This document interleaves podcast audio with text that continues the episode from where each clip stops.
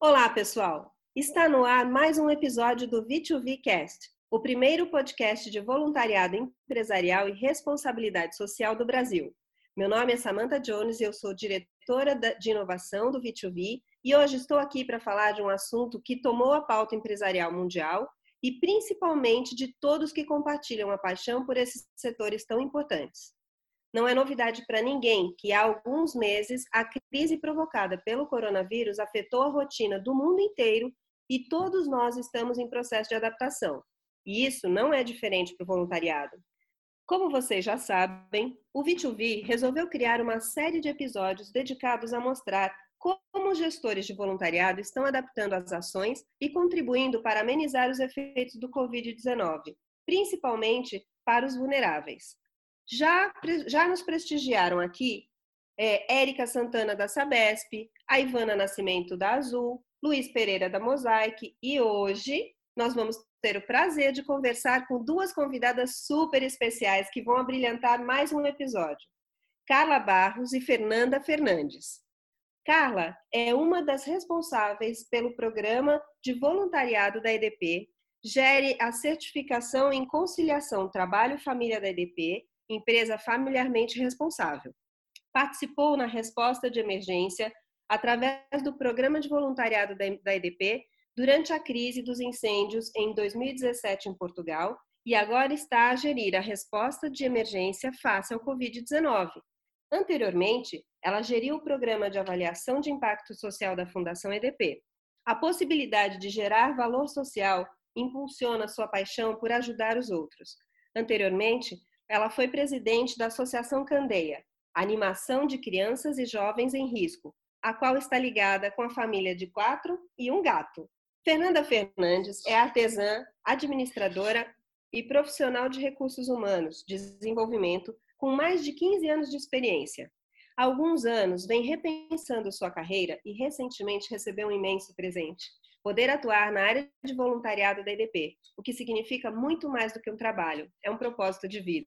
Hoje elas vêm falar com a gente como a Carla, gestora do programa de voluntariado da EDP em Portugal, e a Fernanda como analista da área de voluntariado da EDP no Brasil. Elas vão contar para gente como essa empresa que tem uma operação de distribuição, produção e comercialização de energia em vários países Portugal, Brasil, Espanha, França, Estados Unidos, Inglaterra, Itália, Bélgica, Polônia, Romênia, Canadá, México, Angola e China tem um dos maiores programas de voluntariado do mundo. Está se reinventando em meio à pandemia, principalmente em Portugal e no Brasil, países em que elas atuam respectivamente. Então, isso dito, bem-vindas Carla e Fernanda. Tudo bem com vocês? Tudo bem, Samantha. Obrigada aqui pelo convite e por podermos partilhar a nossa experiência. É um prazer, Bom, Carla. Bom dia, Samantha. Um super prazer estar aqui com vocês, estar aqui com a Carla contando um pouquinho do nosso programa. Fiquei bem feliz com esse novo formato para falar de voluntariado. Ai, que joia! A gente também está muito feliz de ter vocês aqui. E eu acho que a gente tem bastante coisa para conversar. Quem tiver a oportunidade de ouvir esse, esse podcast vai ficar muito feliz com o resultado. E já entrando no assunto, vamos lá. Eu queria que vocês contassem rapidinho como a EDP está estruturada dentro desse novo contexto. O que vocês estão fazendo? É, por exemplo, vocês estão fazendo home office? Tem diferenças entre operação Brasil e Portugal nesse quesito? Imagina, inclusive, por conta do, do tempo, né? Que agora Portugal já voltou, a, a, já está abrindo, né? E, e o Brasil ainda está em processo de restrição. Como é que está acontecendo aí, Carla? Conta pra gente. Olha, em Portugal começou tudo mais cedo, não é? E, e, nós somos um país pequenino que não se compara ao Brasil. Uh, nós, logo no início, foi em março, nós conseguimos colocar cerca de 78% das nossas pessoas em home office, ok? Garantindo todas as condições para, para elas poderem trabalhar desde casa, eh, com computadores, com portáteis, e eh, a segurança sempre foi algo muito crítico para, para nós. Temos uma equipa de risco que se reunia regularmente para analisar dia a dia e até às vezes tomar decisões diferentes no mesmo dia, porque tinha que ser tudo muito imediato. Agora estamos numa fase melhor, ok? Estamos numa fase em que vemos a luz, não é? Em que estamos a começar a abrir, a abrir com calma, porque quando abrimos demasiado, depois também temos que fechar, mas estamos aos poucos a regressar ao escritório. A partir do dia 18 de maio já foi possível uh, às pessoas regressarem, mas tudo muito contido, tudo muito voluntário. Só regressa quem quer, quem não faz parte dos grupos de risco. Temos também comunicado para fora o nosso plano de regresso, que eu acho que está muito bem estruturado, é um bom exemplo, é um bom case para estudar. E estamos a dar estes passos. Nós temos feito agora também, eh, quem vai para o escritório tem que fazer eh, testes de Covid e de imunidade, exatamente pela questão da segurança. Para já vamos, vamos avançar assim e depois vamos ver as diretrizes e perceber. Eu acho que nós não sabemos muito bem o que é que vem aí e vamos dando passos a passos para começarmos a abrir, mas de forma muito consciente. Perfeito, perfeito. E Fernanda, como é que está aqui no Brasil? Que a gente ainda está num momento mais tenso, né? É exatamente isso. Acho que a gente vive fases diferentes, né? Até porque em Portugal a, a pandemia chegou primeiro, mas é, nós temos ações bem parecidas, bem similares. Acho que a gente compartilha primeiramente dessa, desse olhar para a segurança dos colaboradores. Então, nós também temos aqui no Brasil um comitê de crise que, que se reúne praticamente todos os dias para tomada de decisões. Nós tivemos em março também, a, meados de março, acho que mais para o final de março, 96% dos colaboradores de escritório em home office, então também foi feito todo o trabalho de disponibilização de máquinas, nós distribuímos máscaras para todos os colaboradores, mesmo aquele que, aqueles que estão em campo, né, que, que não tem como, como deixar de estar em campo por conta do atendimento, de manutenção. É, esse, nós tivemos 21% desse quadro de colaboradores só em, em home office, em uma escala diferente mas mesmo aqueles que estão em campo, também com todo o cuidado, né, de, de horário, de higienização, todos os cuidados necessários por conta da, da, da, pandemia. E também nós temos informativos semanais, sabe? Nós temos lives de infectologistas, então tem uma série de ações para cuidado dos colaboradores. Sobre o retorno, eu sei que o comitê de crise vem também pensando nisso, nos grupos de risco, como retornar faseado, mas nós ainda não temos essa data, né? Eu acho que a gente vive uma realidade, uma fase um pouquinho diferente de Portugal, tá? Mas com, com ações muito similares. Uh, Samantha, eu gostava também de partilhar, ouvindo, ouvindo a Fernanda, que uma, uma coisa que nós fizemos muito gira foi uh, com as pessoas, com os nossos profissionais que estavam na linha da frente, a nossa administração e, toda a gente reconheceu muito o trabalho deles. Houve muita partilha, os juntos à distância, no fundo, tentar estar conectados. Fizemos um trabalho muito grande de comunicação interna, de usar o nosso workplace, que é o nosso Facebook interno, para partilhar, por exemplo, como é que era a nossa vista desde casa. Houve muita, muita conexão e muito cuidado. E depois também tivemos a nossa resposta de emergência social, não é só voluntariado, já vamos falar sobre isso, vai além disso muito forte. Então eu sinto que existe um sentimento muito grande de orgulho em fazer parte desta empresa, porque cuidamos muito das nossas pessoas internamente e cuidamos muito das nossas comunidades. Temos feito, temos tentado fazer um bom trabalho e isso é um sentimento que está dentro, está muito presente dentro de nós.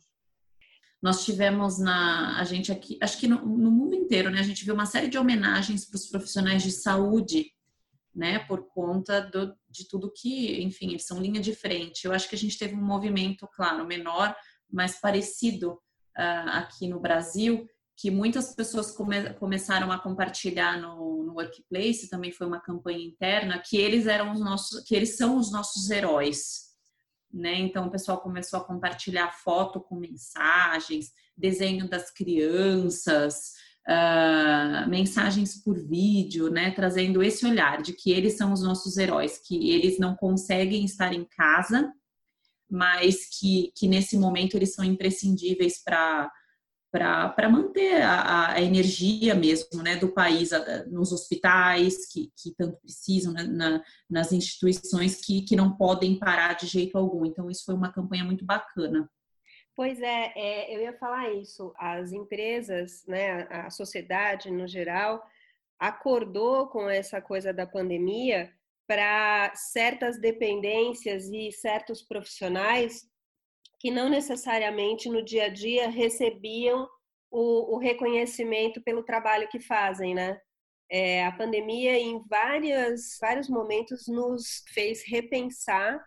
Ressignificar, a... né? Exatamente, é. exatamente. Uhum. E, e, sem dúvida, a, a sociedade nossa, inclusive no campo, hoje depende muito de energia elétrica, né? Muito bem. Antes da gente falar sobre o que vocês fizeram durante a pandemia, eu queria só dizer que sim, Carla, a gente percebeu a maioria dos programas que seguiram durante a pandemia são programas que trouxeram essa relevância para o voluntariado, né? Quem, quem é voluntário se viu parte da solução, se viu parte de algo maior e a partir disso ele teve um olhar muito mais benevolente para todo esse cenário e teve um foco sempre na solução ao invés de ficar triste pensando só nos problemas que estavam acontecendo.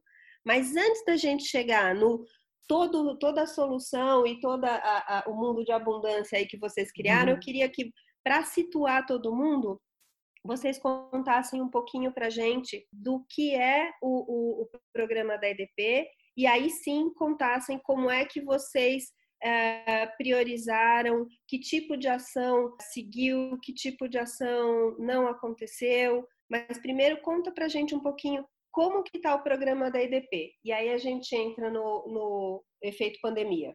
Sim, nós, este ano é um ano muito especial para o programa de voluntariado, porque nós fazemos 10 anos de existência. Pronto, e é um ano em que tínhamos um plano eh, pensado, estruturado, de várias ações a acontecer e que envolviam muitas pessoas juntas, não é? Uh, nós, nós acreditamos que, e nós queremos ser uh, a energia que transforma as comunidades onde estamos presentes. Uh, nós somos uma empresa de energia e, obviamente, temos nos diferenciar por isso. Pronto, então o programa de voluntariado está muito alinhado com a nossa política de investimento social.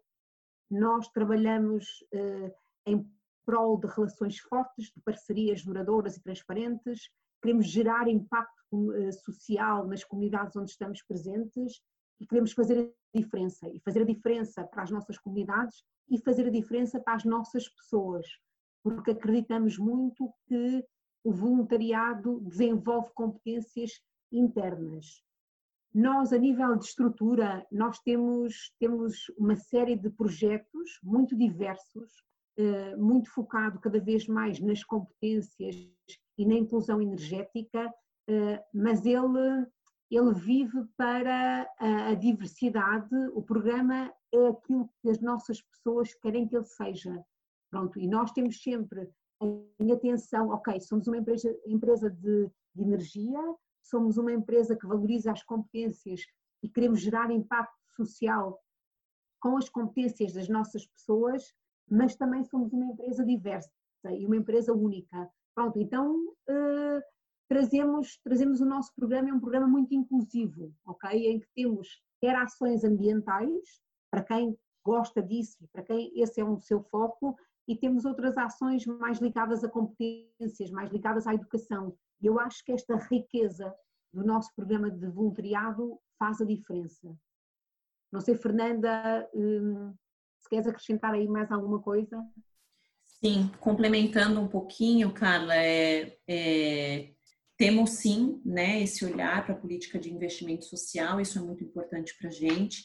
Eu adicionaria que quando você fala da, da diversidade, né, do, que, que a gente tem de, de, muitas causas, é justamente aí, o Brasil é muito forte é, nesse sentido. Nós temos aqui o Minha Causa, né, ou nós chamamos como minha causa, que é justamente isso, é acolher, né? é abraçar a causa de todos os colaboradores. Então, eu vejo que hoje também a gente tem um, um grande número de voluntários justamente por isso, né? Porque temos diversas causas. A gente faz com que as pessoas tragam os seus projetos e ações pessoais para a empresa, né? E a gente quer multiplicar isso e fazer com que outras, outras pessoas uh, façam parte desse, desse movimento. Eu diria aqui no Brasil também que o voluntariado, ele de fato é uma cultura, né? Ele faz parte da nossa cultura, da cultura organizacional, é, é o propósito da empresa, né? A nossa energia para cuidar sempre melhor. E quando a gente fala de cuidar, cuidar é uma palavra muito forte, né? E eu acho que é a nossa forma de cuidar da nossa sociedade, cuidar daqueles que estão ali em volta, né, da, da, das nossas localidades. É, isso de fato é muito forte aqui para a gente. A gente faz isso através do voluntariado. Gente, é, é muito legal ouvir essas coisas porque é, quem participa, quem conhece a gente há mais tempo, lê os nossos materiais e tal, sabe que é, a gente corrobora que essas são duas grandes chaves para manter os programas ativos, né? Você ter um objetivo muito claro. Então, no caso de vocês, vocês têm essa questão de trabalhar as competências e, e quem não quer se tornar um profissional melhor e ainda ajudar a transformar o mundo. E vocês têm essa coisa do respeitar a voz do voluntário, do colaborador. Então, além das proposições da empresa, vocês têm essa proposição de que ele possa apresentar as suas próprias causas, as suas próprias ações. E isso faz com que haja um diálogo maior e melhor entre empresa e colaborador, e sem dúvida a adesão é muito maior. Bom, Sim, e é aí. É, eu... É, eu contigo, Samanta, desculpa. Mas, é, é essa questão de, ok, nós, nós sabemos o caminho que queremos percorrer, ok, porque nós também queremos nos diferenciar pela empresa de energia que somos, ok? E pelo aquilo que nós podemos fazer de diferente.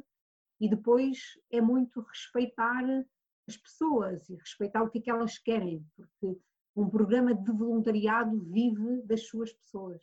Pessoal, para quem não, não, não pôde, é, houve um webinar da EDP Portugal, onde os comitês apresentaram o que eles estavam fazendo durante a pandemia e foi de cair o queixo, foi emocionante. Foi muito gostoso de ver. E eu queria que a Carla contasse para gente aqui, então, como é que está essa questão da adaptação do programa a esse momento de pandemia, é, o que, que teve que ser parado, o que, que começou, é, o que, que mudou, enfim, conta para gente um pouquinho como é que ficou. E aí também quero ouvir da Fernanda como é que isso ficou para o Brasil, porque como a gente já disse, são cenários diferentes, apesar do programa ter uma similitude, tem muito da, da personalidade do país e dos colaboradores. Conta para mim então, Carla, depois eu ouço Fernanda. Sim, nós aqui em Portugal, o que nós fizemos foi olhar para as nossas ações, não é, para o nosso plano de trabalho e ver o que é que caía. Por exemplo, tínhamos uma ação ambiental com muitas pessoas no dia 20 de março, e teve que cair naturalmente, porque era, estávamos todos a ir para casa, não podíamos estar juntos, e depois fomos olhar para os nossos projetos que estavam a decorrer e como é que nós podíamos adaptar a um contexto atual de pandemia, não é? O que é que nós podíamos fazer agora? Essa foi a primeira pergunta que nos fizemos e também a pergunta que nos fez a administração, que também se envolveu nesta resposta do programa de voluntariado. E pegamos, por exemplo, em dois projetos que nós tínhamos com as escolas, em que os voluntários iam dar aulas às escolas, um deles com a Junior Achievement, e nós adaptamos, desafiamos alguns voluntários a fazer um vídeo sobre o, a informação que eles iam passar aos miúdos, pronto, e eles gravaram essa, essa informação para a professora passar na escola, eh, transformamos alguns eventos em eventos virtuais, por exemplo, vai acontecer agora em julho o Campeonato Nacional da Empresa, pronto, que faz parte da Junior Achievement, e era para ser presencial, onde a EDP ia estar presente e tinha júri, pronto, ia ser uma coisa em grande que íamos acolher muitos, muitos uh, miúdos de vários países da Europa uh, e isto transformou-se num evento agora uh, digital. Então tivemos que nos adaptar e tivemos que trabalhar muito com os nossos parceiros de perceber até onde é que nós podíamos ir, o que é que nós podíamos fazer. Nós, por exemplo, maio é o mês da energia para a EDP. Nós temos tipicamente a nossa campanha da energia e nós este ano tivemos que transformá-la numa campanha virtual. Também tínhamos aulas nas empresas, em que tínhamos um kit de energia, nas empresas não, nas escolas. Então pegamos e fizemos aulas virtuais e disponibilizamos às nossas pessoas essas, esses formatos, esses conteúdos para eles poderem dar uma aula de forma virtual. Isto foi uma adaptação que nós fizemos. Paralelamente, eh, com o contexto que estávamos a viver, era urgente dar uma resposta social, ok? Uma resposta àquilo que estávamos a viver no, no momento e sentíamos aquela necessidade de fazer algo. O que é que eu posso fazer diferente? E uma primeira coisa que nós fizemos foi logo eh, alguma verba para a aquisição de bens essenciais. Há mais gente na rua a pedir, há mais gente a precisar de ajuda, então fizemos uma linha logo de emergência de um donativo financeiro para apoiar estas pessoas que estão a precisar. E depois, paralelamente, fomos desenhando alguns projetos. E isto foi surgindo muito de forma orgânica. Nós eh, juntamos logo a um movimento que surgiu da comunidade, que foi o Covid.pt, em que agregava ideias de, de várias eh, organizações, de várias pessoas sobre, sobre o contexto atual e sobre os problemas que Portugal estava a viver e como é que podíamos ajudar. Pronto, estávamos ali com uma equipa de pessoas a ajudar na gestão desta plataforma. Depois, outra coisa que nós fizemos foi associamos ao, eh, à Serve the City através e, constituímos uma linha que é a Amizade em Linha, em que nós fazíamos telefonemas uh, de, de, combate ao isolamento, não é? Para pessoas que estão fechadas em casa e tínhamos voluntários a telefonar para estas pessoas. Pronto, e fomos fazendo aqui o que é que havia de necessidade, fomos falando com os nossos parceiros, perceber com eles como é que eles estavam a adaptar e construindo respostas de emergência. Outra coisa que nós fizemos foi falar muito com a nossa equipa de risco, porque também havia necessidade de voluntários no terreno, ok? E se nós estávamos a mandar as nossas pessoas para casa, nós não podíamos mandar os nossos voluntários para a rua. Então tivemos a ver com eles, definimos um procedimento de segurança para o voluntário e tivemos duas ações em que sim o voluntário podia ir para a rua. Era uma ação em que ele ia comprar bens essenciais para as pessoas que não podiam sair de casa. Então fizemos isto com a AMI, com a SOS Vizinho, em que o voluntário ia a um supermercado, fazia compras e depois deixava à porta uh, do beneficiário, da pessoa que precisava. Isto nunca sem contacto. Mais uma vez, a questão da segurança sempre muito presente. E outro projeto muito giro que, que nasceu foi o das viseiras. Eh, organicamente nós tínhamos pessoas internas na EDP que dominavam a parte das impressões 3D, ok? E começaram elas a fazer viseiras, porque a questão dos materiais de proteção era um recurso muito escasso, muito valioso. Então, pá, eles começaram a fazer uh, viseiras, a construir máscaras e nós, do, do, programa de voluntariado, juntamos estes voluntários que estavam a fazer isto de forma orgânica e constituímos um projeto. Então, eh, desafiamos mais pessoas a juntarem-se a nós. Havia muitas sogras, havia muitos voluntários que punham as suas sogras a fazer máscaras, foi muito giro. Eles diziam isso: a minha sogra está a fazer uma máscara. Pronto, para doar. Nós, com isto, nós produzimos mais de 6 mil equipamentos de proteção, ok? Foi fantástico o que conseguiram fazer e apoiamos cerca de 160 organizações só com este projeto, que nasceu de forma muito orgânica e que nós, programa de voluntariado, ajudamos a estar. E isso é super importante, esta, esta voz do colaborador que é importante acolher. Outro projeto que eu gostava de dar destaque é um projeto que nós temos com o Ministério da Educação. Uma coisa que nós eh, temos vindo a observar é as diferenças sociais que estão a surgir neste momento. Nós temos muitas crianças que estão em casa, ok, que tiveram de estar em telescola e uh, há crianças que não têm computador, há crianças que não têm acompanhamento porque os pais estão a trabalhar e não conseguem, não é? Não conseguem dar este apoio. Então identificamos com o Ministério da Educação crianças e jovens que estivessem neste risco, ok? Eles estão-nos a passar isso e desafiamos voluntários nossos a serem mentores, a acompanharem estas crianças, no fundo, a, a ajudarem nos trabalhos de casa, e a apoiarem naquilo que precisam. E, paralelamente, fizemos uma doação de computadores. Andamos a ver internamente o que é que nós tínhamos de computadores antigos e compramos computadores novos para dar a estas crianças e fizemos aqui uma resposta integrada na área da educação. E, e, é um projeto, este é um projeto que há de ficar para o futuro. Por isso há, há coisas que nós estamos a desenvolver agora e que estamos a aprender com elas e que vão ficar para o futuro, porque o futuro é um equilíbrio do presencial e do digital. Temos que trabalhar nestes dois lados. Perfeito, Carla. E, e por exemplo, eu queria te perguntar antes de passar para a Fernanda, justamente no comecinho você falou, né, que vocês tinham uma ação com a Junior Achievement, tiveram que fazer um ajuste para que ela funcionasse virtualmente. E aí agora você está me falando da necessidade de máquinas, de acesso à internet, etc., né, para que estudantes tenham acesso.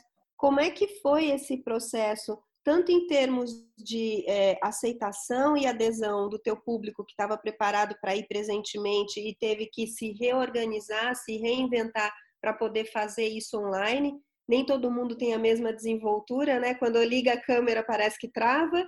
E é, como é que foi a receptividade desses alunos também, né? Porque é, é diferente você estar tá lá numa palestra ao vivo, poder perguntar, e aí você está numa aula online. O que, que mudou, o que, que foi melhor, o que, que foi mais desafiador? Olha, eu acho que uh, o presencial é sempre importante. Pronto. E nós, uh, uma palavra que, que surge muito neste, neste contexto de emergência é a tolerância todos nós estamos a viver fases diferentes da vida. Quem tem crianças pequeninas é mais difícil porque os filhos estão a pedir atenção, quem tem cuidadores em casa também tem que olhar para isso. Então, todos nós, o voluntário é uma pessoa, é um ser humano, e todos os voluntários estão em fases diferentes. Com a Junior Achievement, por exemplo, o que nós sentimos foi, havia havia cerca de 80 turmas que estavam a acontecer, ok, na altura da pandemia que tiveram que parar, e só metade dos voluntários é que conseguiu dar resposta, é que conseguiu fazer um videozinho para essa turma. O resto tivemos que deixar cair, tivemos que explicar. E os professores também não tiveram que se adaptar, não é? Um professor estava habituado a dar uma aula presencial, teve que aprender a utilizar novas tecnologias para conseguir dar uma aula. Então, acima de tudo, é queremos fazer a diferença, mas temos que ter tolerância aqui e perceber que estamos todos a diferentes níveis, quer internamente, quer as nossas pessoas, quer quem vai receber o nosso apoio. Por exemplo, no caso dos alunos, também às vezes é difícil, por isso é que nós queremos também voltar no próximo ano letivo a apoiar estes miúdos e não ser só uma coisa de agora. Porque primeiro foi identificado pelo Ministério da Educação, depois a escola é que nos dá os contactos, temos sempre eh, muito cuidado com as questões de privacidade. Então, chega-nos agora a criança, começamos esse processo e é um processo que tem que ser construído. É um processo que uh, os pais e as crianças têm que ter confiança nos nossos voluntários e o próprio voluntário tem que olhar para a sua vida e perceber se consegue. Então, é, é muito passo a passo, é muito experimenta, tenta, anda para a frente, anda para trás, é ok, pronto. E isto tem que ser dando estes passos e, e ir fazendo, pronto. Acima de tudo é, é nós avançando com as limitações e perceber que às vezes temos mais expectativas, mas a realidade de cada um é muito diferente. Mas estamos a conseguir, sabes? Eu tenho muito orgulho no caminho que estamos a fazer e na forma como o programa de voluntariado a nível global se reinventou e, e deu uma resposta efetiva à sua comunidade. Perfeito. Justamente, então, com esse gancho, eu vou perguntar para a Fernanda. E aí, falou-se agora né, do programa global, como é que o Brasil está tá se reinventando em meio a esse cenário? Samanta, aqui também nós vivemos, a, acho que o, o primeiro impacto, né, de olhar para uma programação que, que já estava estabelecida para o ano, de alguns projetos, algumas ideias, é, todas presenciais. E, e a gente olhou aquilo ali e falou: nossa, e agora, né? Como é que vai ser? Quanto tempo isso vai durar? Como é que, como é que a gente vai fazer acontecer?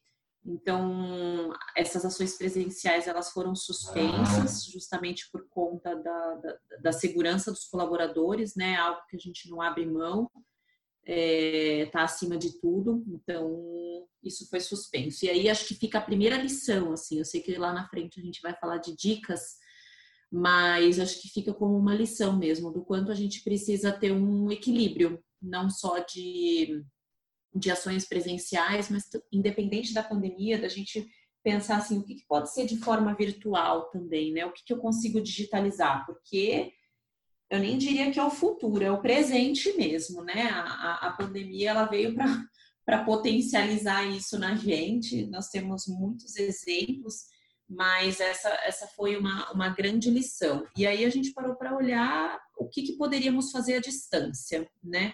Como é que a gente poderia da nossa resposta do voluntariado independente da pandemia à distância. Então, aí nós começamos a buscar algumas parcerias, é, algumas ações que, que já acontecem que a gente poderia se conectar, certo? E uma delas, inclusive, é que a gente vem falando que já está muito estabelecido com Portugal, é a Junior Achievement, né? Como é que a gente pode trazer esse projeto para o Brasil? A gente está em contato com eles, ainda não fechado, tá? Mas é algo que que tem grande potencial da gente trazer para o Brasil. Mas é claro que também a gente tem uma, uma diferença que, além do nosso país, claro, ser muito maior, a gente tem desigualdades sociais, acho que um pouco diferente, né, do que, do que a Carla vive. Então, isso faz com que muitas crianças não tenham acesso à tecnologia. Então, é algo que a gente tem que pensar aqui que talvez seja parte desse projeto, né? Não só de levar conteúdo, mas antes do conteúdo, acesso para essas, essas crianças e esses jovens. Então, esse foi um ponto, tá? Agora, a resposta à Covid, né? Especificamente, nós nos desafiamos, nos atrevemos aqui, nós abrimos um fundo social de arrecadação é, só com, com recurso voluntário mesmo. Então, além das, das respostas sociais que a EDP teve, né, como compras de respiradores, a gente abriu um edital também através do Instituto, nós fomos presenteados, eu diria, claro que foi uma surpresa, mas fomos presenteados porque nós tivemos muitas inscrições, a gente havia reservado um milhão de reais para esses projetos do Instituto, quando a gente viu, foram tantas inscrições, tantas instituições que somou mais de 2 milhões de reais em, em projetos. Então, além disso, nós abrimos esse fundo social. E foi um super desafio, porque nunca tinha sido feito na EDP, então nós abrimos a conta né, do Instituto e fizemos campanhas de engajamento interno de toda a liderança, todos os colaboradores. Então, nós tivemos 236 voluntários doando para esse fundo social e quase 500 mil reais arrecadados. Esse, esse valor ele foi repassado para algumas instituições de São Paulo, Ceará, Pará, Rio Grande do Sul, Tocantins, Espírito Santo. Então, isso foi, foi direcionado para essas instituições, para uma primeira emergência né, de alimentos, de itens de higiene e algumas despesas básicas dessas instituições que apoiam famílias. Então, essa foi uma, uma grande resposta aí do voluntariado. Outra ação também que a gente fez foi de mensagens para dois asilos. Então, a gente queria poder enviar carta, mas é claro que a carta tem a questão de, de contaminação e tem também toda a logística, o que demoraria, né, as mensagens para chegar nos asilos. Então, a gente passou a enviar mensagens, a gente criou um canal de comunicação com, com essas duas casas, uma no Espírito Santo, uma aqui em São José dos Campos, em São Paulo. E semanalmente, toda sexta-feira, isso ainda está acontecendo, nós encaminhamos mensagens de carinho, de, de conforto para essas pessoas que estão com as visitas suspensas. Então tem sido um movimento bem legal, tem vindo desenho dos filhos que estão em casa, tem vindo vídeos, poemas, músicas, textos, desabafos, tem sido muito legal. O pessoal dessas casas tem agradecido muito, dizem que, que é muito importante né, para as pessoas que estão nesses locais. Então, isso foi uma ação bem bacana também. Uh, além disso, a gente tem grupos de colaboradores, como eu disse lá no, no início, nós temos aqui no Brasil um programa muito direcionado para a causa de cada colaborador, né? Então, nós temos muitos grupos que se organizam, é algo muito descentralizado, então, grupos que se organizam para suas causas, para suas ações. Então, nós tivemos rifas, por exemplo, de pessoas que se organizaram, tinham um micro-ondas em casa, na caixa, e pegaram esse micro-ondas, organizaram uma, uma rifa com o dinheiro arrecadado, eles ajudaram uma instituição. Eu tive outras pessoas organizando uma, uma vaquinha simples também para ajudar famílias. Eu tive varal solidário, né, de pessoas que, que costuraram máscaras e disponibilizaram em frente às agências da EDP para que as pessoas pudessem passar e pegar. Então nós temos muitos grupos assim se organizando organicamente, sabe? Quando a gente vê já está acontecendo, é muito bacana. Eu diria que essa foi, foi uma, uma grata surpresa assim aqui do Brasil, de, de tantas pessoas se movimentando, né, a, a, com essa solidariedade, se movimentando para ajudar aqueles que estão mais vulneráveis nesse momento. Eu sempre digo que um dos maiores ganhos, e eu vou, eu vou frisar porque sim, a gente teve ganhos com a pandemia, foi esse, né, desse acordar da sociedade como um todo para se humanizar, para humanizar as relações, para entender que o outro e eu somos um e que só tá bem se todo mundo estiver bem. Então, tudo uhum. isso que vocês estão contando que vocês fizeram leva para esse lugar, né? Onde eu me preocupo se quem está cuidando da saúde das pessoas está bem, aonde eu estou preocupada com quem está na escola, se continua tendo acesso ao conteúdo, aonde eu estou é, olhando a necessidade de carinho, de atenção, estou mandando recados para as pessoas que é, estão isoladas, ou seja, realmente a, a gente está aprendendo a, a olhar e, como você disse, ressignificar as relações. Mas aí eu ouvi dentro desses relatos de vocês algumas dicas que eu queria que vocês deixassem para o pessoal aqui. Por exemplo, a Fernanda veio falar dessa questão do acesso, que realmente é muito crítico aqui no Brasil. A gente se preocupar que quem vai receber um, uma aula, né, um, um, uma palestra, que vai receber uma leitura é, online, tenha computador, tenha acesso à internet, é básico. Senão a gente não vai conseguir entregar para eles, não vai conseguir entregar no asilo o carinho para esses idosos, para esses velhinhos. Então, é, é um ponto que os programas em geral têm que começar a olhar, né? Se, claro, se tem não, mas se quiserem, é, é recomendável porque a gente tem sim esse problema de infraestrutura no país. Aí eu queria então convidar a Carla e a Fernanda para deixarem aqui se tem mais alguma dica para que o nosso público possa sair além de toda essa mensagem linda que vocês contribuíram aqui para a gente, compartilharam as experiências, alguma dica prática?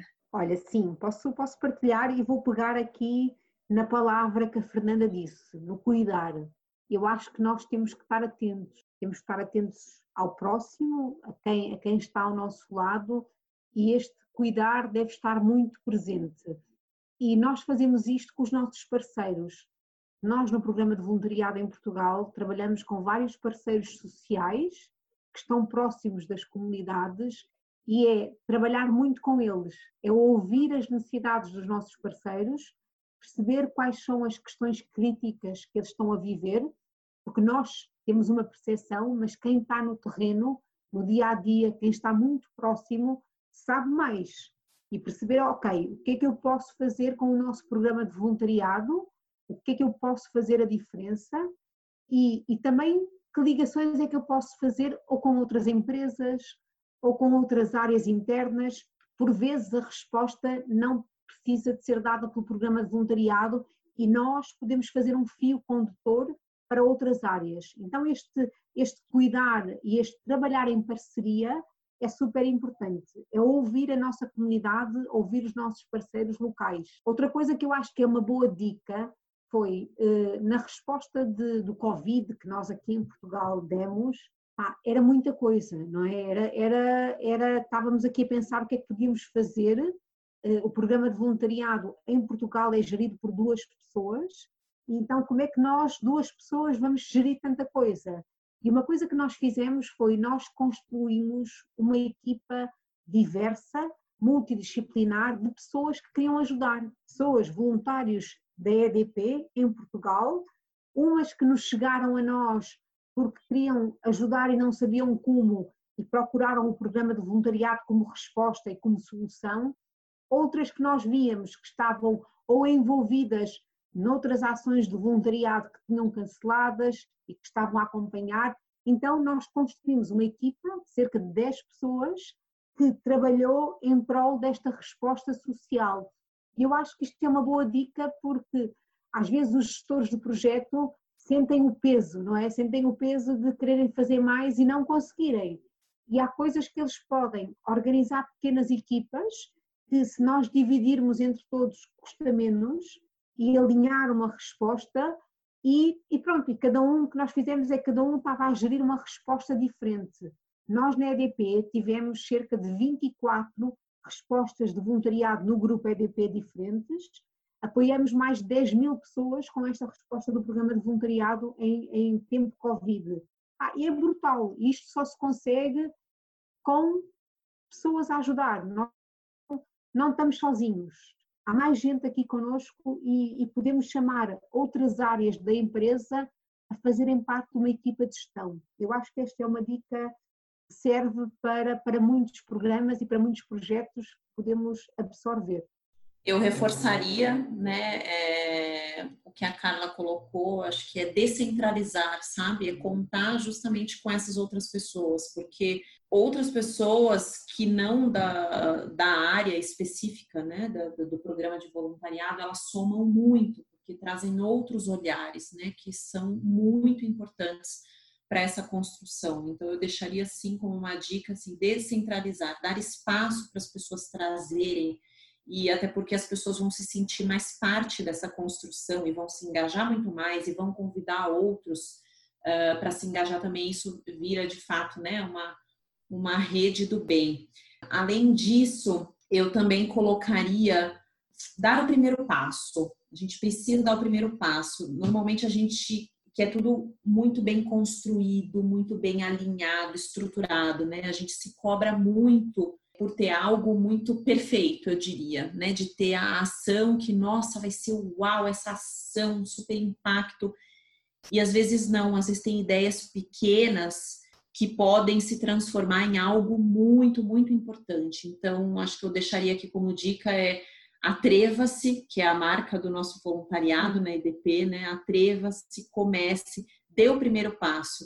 Porque se a gente tem essa equipe multidisciplinar contribuindo, colaborando, essa ação vai crescendo, a coisa vai acontecendo no meio do caminho e quando a gente vê já tem lá uma super iniciativa, todo mundo junto e, entregando algo de impacto. Perfeito, é isso. Eu falei para vocês que nesse momento é, que, que tinha três pontos né, que eu queria é, trazer, mas que o último eu ia falar depois das ações de pandemia, é exatamente isso, gente.